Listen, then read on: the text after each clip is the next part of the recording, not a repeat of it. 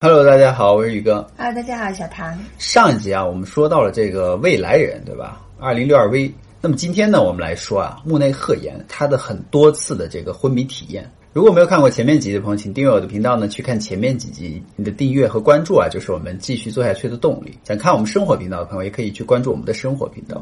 生命啊，总有一天会结束。若有机会回到过去，穿越未来，认清生命的本质啊，无论是在什么样的天空下，都能活出自我。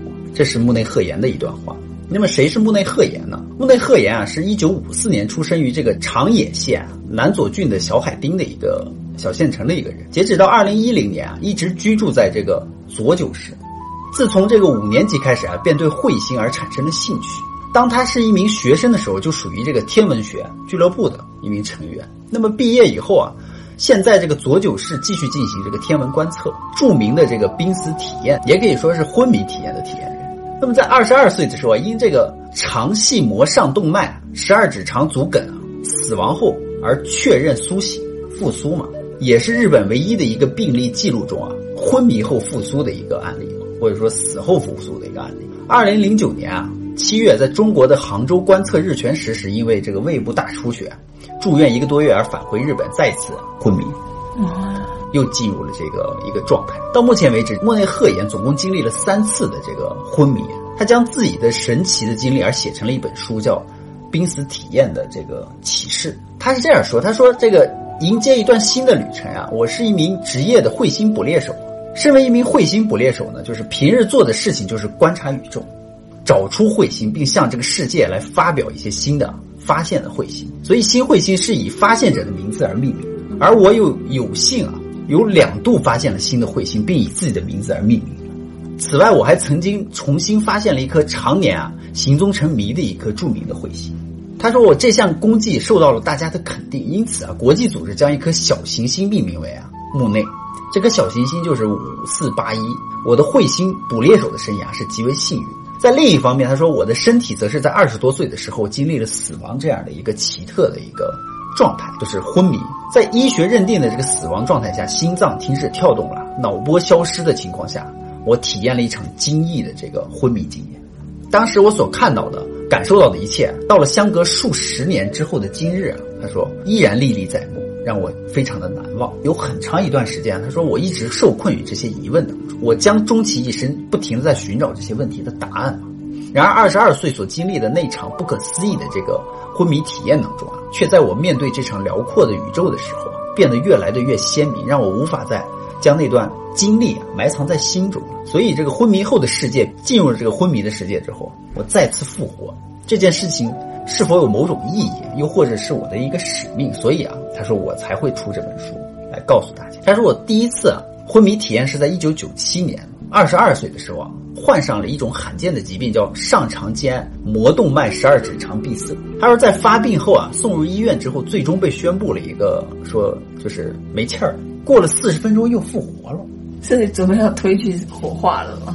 很快醒过来。那么随后他就向世人们讲述了这四十分钟内不可思议的一些事情。一开始啊，他说离开肉身，他来到了一个漆黑的地方，往前走了一段时间，看到了一丝亮光。嗯，那个亮光疑似一个隧道，一下子就把他送往另一个世界，就跟我们之前讲过是一样的，对吧？嗯，那里面他说那个世界中啊，鸟语花香，景色特别的优美，这也是我们之前有讲过啊，别人也有看到过。所以他说，莫内赫言就走过了一片草地，然后划船到了对岸，在那里啊，他就见到了已故的亲人，包括从未谋面的姑姑。因为这个姑姑在他小时候就已经去世，他没有见过，所以这也是跟我们之前就是讲那个前世今生啊等等一些案例中啊，有些人啊他见到的都是一样的场景。然后他说，突然啊，他能感觉到了自己的心跳，就是被抢救过来了。那之后过不了多久，他心跳又停止了，他又脱离了肉身。他说，就看到了母亲很悲伤的就跑了出去嘛，父亲哀伤的站在床边啊。他开始开口跟父亲说话，但是根本就听不到他的另一个空间的声音。嗯，他说在世界各地有很多这样的记载，对吧？人们昏迷或者是过去之后啊，就感觉他的灵魂会腾空而起，嗯，视觉、听觉都变成异常的灵敏。包括之前我们也说过，就有瞎子，他的魂脱体以后啊，他也可以看得见，甚至可以感受到周围的一切，家属的心跳、医生的呼吸。全部都可以感受得到。而他回头望向病床的时候，发现自己躺在那儿，没有心跳，也没有呼吸。紧接着，他就听到了某人的召唤。穿过长长的隧道尽头啊，竟是闪着白光的出口，所以他就走向了那个出口之后，就发现他回到了他的身体。然而那次经历就是特别玄乎嘛，超出了常识所能理解的一个范围，所以长久以来他不曾向任何人提起，他就常年的保持沉默，将那段经历当成秘密封存在这个心底。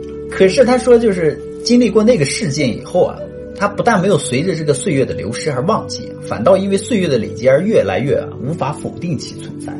所以这个木内鹤言就是他的昏迷体验中啊，有着相似很多的经历。他有一次他还发现了，他可以瞬间移动或穿越时间。当他第二次不是昏迷的时候啊，他的灵魂穿过身体的墙壁的时候，他突然想起了他的母亲。接着他发现他瞬间就移动到了他的母亲的身边，所以他可以看到啊，他的母亲在给他姐打电话，在报告给他姐说他的死讯。他又想到了他的姐姐，他瞬间就出现了他姐姐的身边。他坐在了他姐姐和他姐夫之间，他听着他们俩的对话，他们俩在开着车，在往来他的医院赶的路上。当他回到了这个肉身之后啊，他说起了他他姐和他姐夫在车里的聊天的内容。他的姐和他姐夫就当时非常的吃惊，都傻眼了吧？对啊，他说这些瞬移的经历让他想到一件事情：如果实现瞬移，那就意味着大家理解上的这个时间和空间啊是不存在的。他马上就想到，我可以时间旅行了，是不是？那他尝试过了吗？因为他说人死之后会进入五维的状态，五维就是意识决定一切。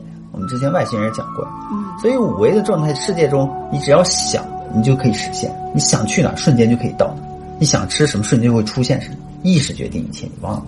我在五十五岁的时候啊，发生在中国又一次这个昏迷体验。在那之前，我虽然很少向人家提起这几次经验之后啊，才让我觉到了这个庞大的一个见识，让我也确信了。我的使命就是向世人分享这些经历。他说我昏迷后，本来先是想去看看未来，于是啊，我就跳跃到了一个像是日本未来的一个地方，在那里人们就会进入一个核磁共振一样的机器中来观察人类的一个辉光，就是未来的日本。嗯，然后接受治疗，治疗的方式是利用了人眼无法看到的一种波动，就像我们之前不是说了吗？你的振动频率，每万物都是有振动频率。嗯。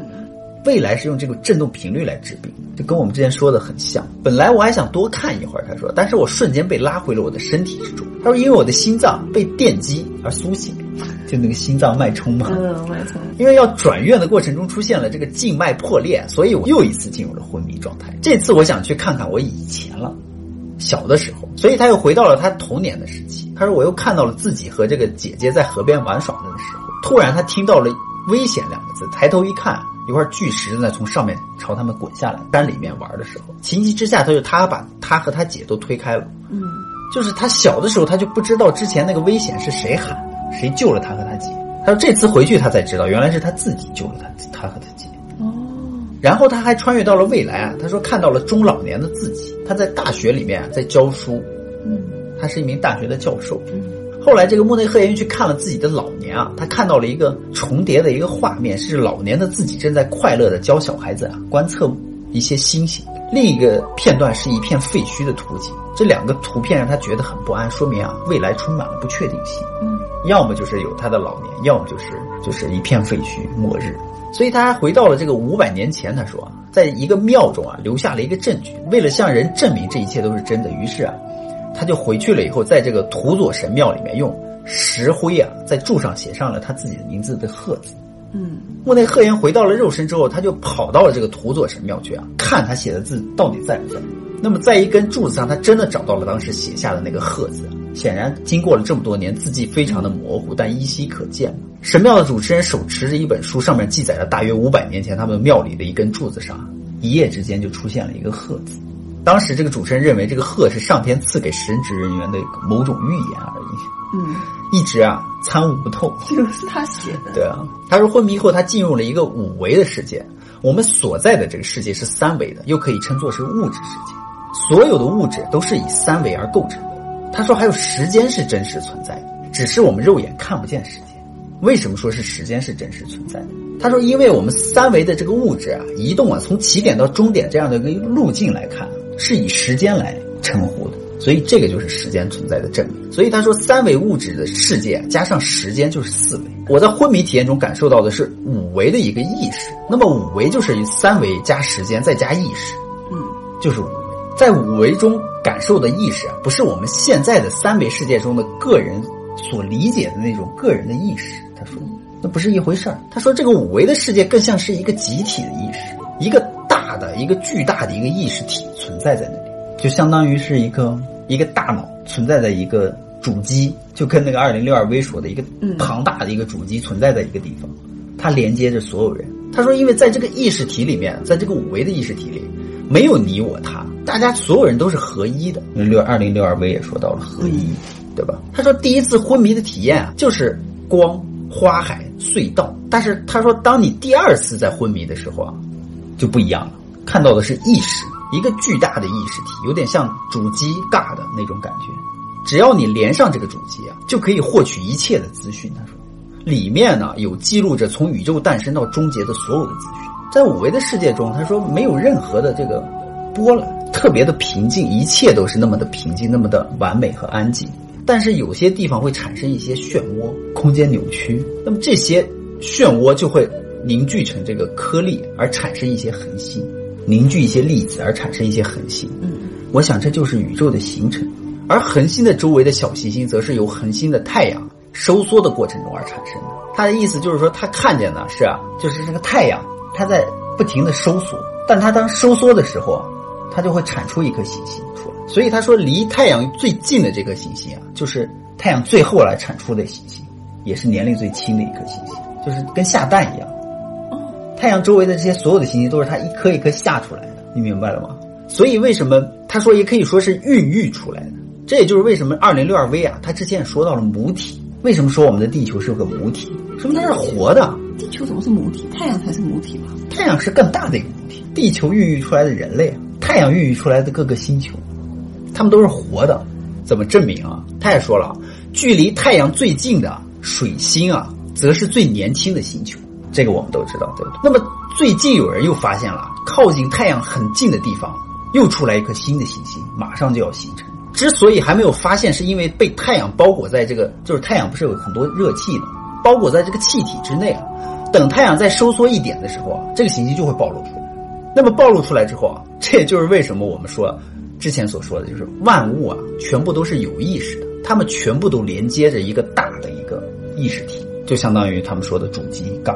我们的生命细胞全部都是通过意识连接着这个五维的大的这个意识体，由它统一传达，让这些所有的意识去合成为一个人生物，所以我们才会诞生。全部都是由那个主机来控制的，所有的细胞意识全部都是他们控制。所以就是宇宙诞生于这个巨大的意识体，这就跟那个二零六二位说的主机就很像了。嗯，那么这个巨大的意识体产生变化，就会出现物质，所有的物质都来源于这个意识。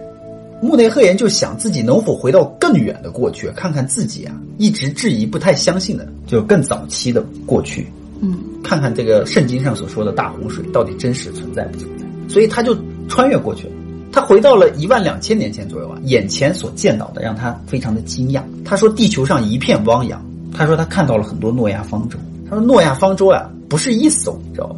就圣经上的大洪水与诺亚方舟啊，他看到诺亚方舟是圣经里写的，但是和传说中所描述的根本就不一样。这样。他说，穿行在这个滔天巨浪中的诺亚方舟是像那种烟啊卷起来的桶状，就是雪茄型的那种。随后他立马进入了方舟的里面。他说，里面呀、有三个巨大的球形的东西。至于是什么制作的，他无法理解。他说，更让人惊讶的就是这个诺亚方舟根本就不止一艘，而是有五十多艘在那个海面上漂浮。嗯，而且他非常坚定的说啊，他说我看到的诺亚方舟绝对不是什么地球啊文明可以制造出来的，就是地球古代人可以制造出来那种木头的，绝对不是那种东西。他说那绝对比我们现在的文明还要高出很高水平的一个文明造出来的诺亚方舟。他完全不能理解这个方舟的构造和它的原理，以及它是什么造成的、制造成的。重点是它可以穿越进去。它可以在五维世界用意识穿越啊。所以就是说，圣经中也有说到嘛，巨浪滔天，对吧？大雨伴随着风暴持续了四十个白天，四十个黑夜，对不对？中国的《山海经》也有记载，说是洪水滔天，对吧？滚切息壤，以淹洪水。看到这里的时候，这个穆内赫也就想了，到底是什么产生了大洪水？他又再往前穿越了一段时间，他又看到，终于看到了大洪水的起因啊！他说，起因就是有一颗彗星与地球擦肩而过，那么这颗彗星。外面包裹的一层冰啊，由于这个彗星离地球特别近，彗星上的这个冰块被地球的引力所撕裂而坠入了大气层，而融化，夹杂着这个碎片而坠入到地球上来，使得地球的海平面他说上升了两千米，造成了这次大洪水。当时只有部分的人类和生物而逃到了喜马拉雅山上躲过了一劫，还有部分的高等文明啊，乘他们自己的这个飞行器而去到了其他的星球。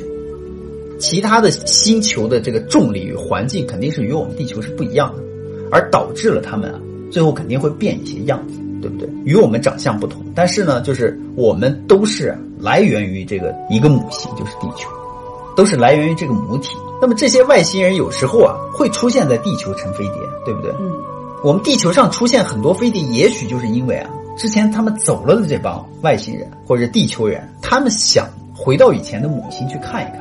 地球是什么样子？所以这也就渐渐说明了很多的未来人说地球上根本就不存在什么外星人，因为外星人本身就是我们地球人发展出去的，他就是地球人啊，地球人算，那是不是就是也说明了他们原本就是来自于地球，不算是外星人，对不对？所以他们看见的飞碟呀，也算是地球人制造的。所以很多未来人就说啊，外星人没有，因为本身都是地球出去的呀。所以这个木内鹤言他也说到了，他说在我们这个天体观测的这个圈子里面，每一个人。每一个人，他说都见过 UFO，因为我们天天都盯着这个宇宙上面的各种天体在看，但是对外啊，我们都说 UFO 是不存在的。为什么要这么说？因为科学没有承认嘛。我们说存在，就像是怪力乱神一样。大家都是专家，如果随口说出，可能是会使自己的信用度啊、可信度而遭到质疑，所以大家都会对外说不存在。但是在我们那个圈子里面，大家见面都会讨论一些外星人 UFO。他们都知道它是存在，因为他们所有人都见过。所以他还说到了，他说我在大洪水之前，我又往前穿越了，我还看见了地球上的亚特兰蒂斯和恐龙。他说那个时代地球上已经有一个高度的文明，就叫亚特兰蒂斯。他描述这个亚特兰蒂斯人的身高啊，在三米到四米之间，这么高。对，而且他们饲养恐龙，把恐龙当做交通工具来驾驭骑，你知道吗？而亚特兰蒂斯人啊，还有自己的飞船，他们在大洪水后啊，就乘着飞船啊去了金星。至于他们有没有去更远的地方，他说那我就不知道。他说大洪水之后啊，月球出现在地球的上空，知道为什么？因为那个彗星不是把水啊都弄到了地球上吗？它剩下一个核，它就留在那儿，那就是月球。现在啊，对，他说我们现在看到的这个月球其实就是那颗冰包着的这个彗星的核，你知道吗？这就是我们现在的月球。所以他说，就是月球上面的那个陨石坑啊，不坑坑洼洼。那不是地球旁边才有的，是它本身以前就布满了那个陨石坑，说明它之前是某颗行星的卫星？因为某种原因而被包裹着那个冰层，一起被人送往了地球附近。这也就也许是圣经上不是说了吗？阿努纳奇、尼比鲁，嗯，他们走的时候啊，洗牌地球嘛，没准是他们故意把这个月球送过来，而造成的这次大洪水。包括你看，在中国的这个西南的瑶族地区啊，有一则古老的传说，就是在远古的时期啊，天上只有太阳和星星，却看不见月亮。那么那个时候的夜空啊，漆黑如墨。当夜晚降临，大地上则被恐惧照临，人类和其他动物都躲进自己的巢穴。但有一天晚上，天空中突然出现了一个热烘烘的七零八角大山一样的东西，它不圆不方啊，像一块巨大的石头，放射着这个灼热的光芒。这个瑶族人这则传说就是月亮到来的时候，就是说月亮在某一天突然出现在地球上，所以这莫奈赫言他还说，他穿越到之前，他看到了远古时期的那些文明的人类的时候啊，那时候的人类啊，他们没有任何的语言和文字，那怎么沟通？因为他们能够将心意一瞬间的传达给对方。他说那个时候的人类啊，是拥有这个心电感应的。所以他们也没有留下什么文字之类的东西。对，他说那个时候的人没有文字啊、语言什么的。之所以能够建立高度的文明，他说我相信他们一定是有心灵感应。这也就说明了之前的古文明，包括亚特兰蒂斯啊、利莫里亚文明，对吧？等等，都是使用的是心灵感应。我们之前也说过，但是他说当大洪水过后啊，剩下的这帮人啊，因为食物减少了，所以大家就开始互相残杀，为争夺食物。大家主动的就把自己的这个心灵感应而切断。嗯，因为我藏起来的食物不能让别人知道在哪儿啊。如果心灵感应的话，大家全都知道通的嘛。所以他主动切断，所以就出现了自我，渐渐人类之间就出现了自我，而慢慢的就失去了这个心灵感应，所以就慢慢的出现了隔阂，出现了隔阂之间呢，就慢慢的出现了语言，所以会心灵感应啊，并不是什么特异功能，而是我们人类本身就自带的一种能力，只是被我们自己遗忘了。所以他说，现在的我们也，并非毫无希望啊，只要我们能察觉到我们并非是肉体，而是意识体。当我们意识到这一点，我们的内心就会有一股力量慢慢的苏醒，然后慢慢的就可以与主机而连线。所以只要是知道我们是等于是意识体的话，意识就可以跨越时空而穿越。所以有很多人就会认为，可能我们说的这些都是无稽之谈啊，那是因为我们人类本身是被困在这个三维的世界当中。打个比方，就是说我们在做一个动作之前，比如去拿一个杯子，意识一定是先跳跃到的未来的那一秒。就我已经拿到这个杯子。不是我想要去拿这个杯子，你伸手的那一瞬间，已经是意识先跳到那个地方，让你去拿那个杯子，你这个身体才会在动。嗯，知道吧它过去。对，如果将这一亿分之一秒拉长的话，会发生什么？如果我们持续的这样训练下去，就能够控制时间了，控制意识，那么我们就可以穿越。为什么说是我们要训练我们的意识，发挥出意识原有的力量，也就是我们的第六感，让我们进入一个无我的一个状态。所以这个无我又让我们联想到了什么？冥想，冥想让你想要的想的是什么？空无，对不对？是一样的东西吧？所以我们多练习冥想，可以早日让我们的意识穿越时空，见到其他地方的影像。我们所处的这一个地球啊，是一个星体，这个星体总有结束寿命的那一天。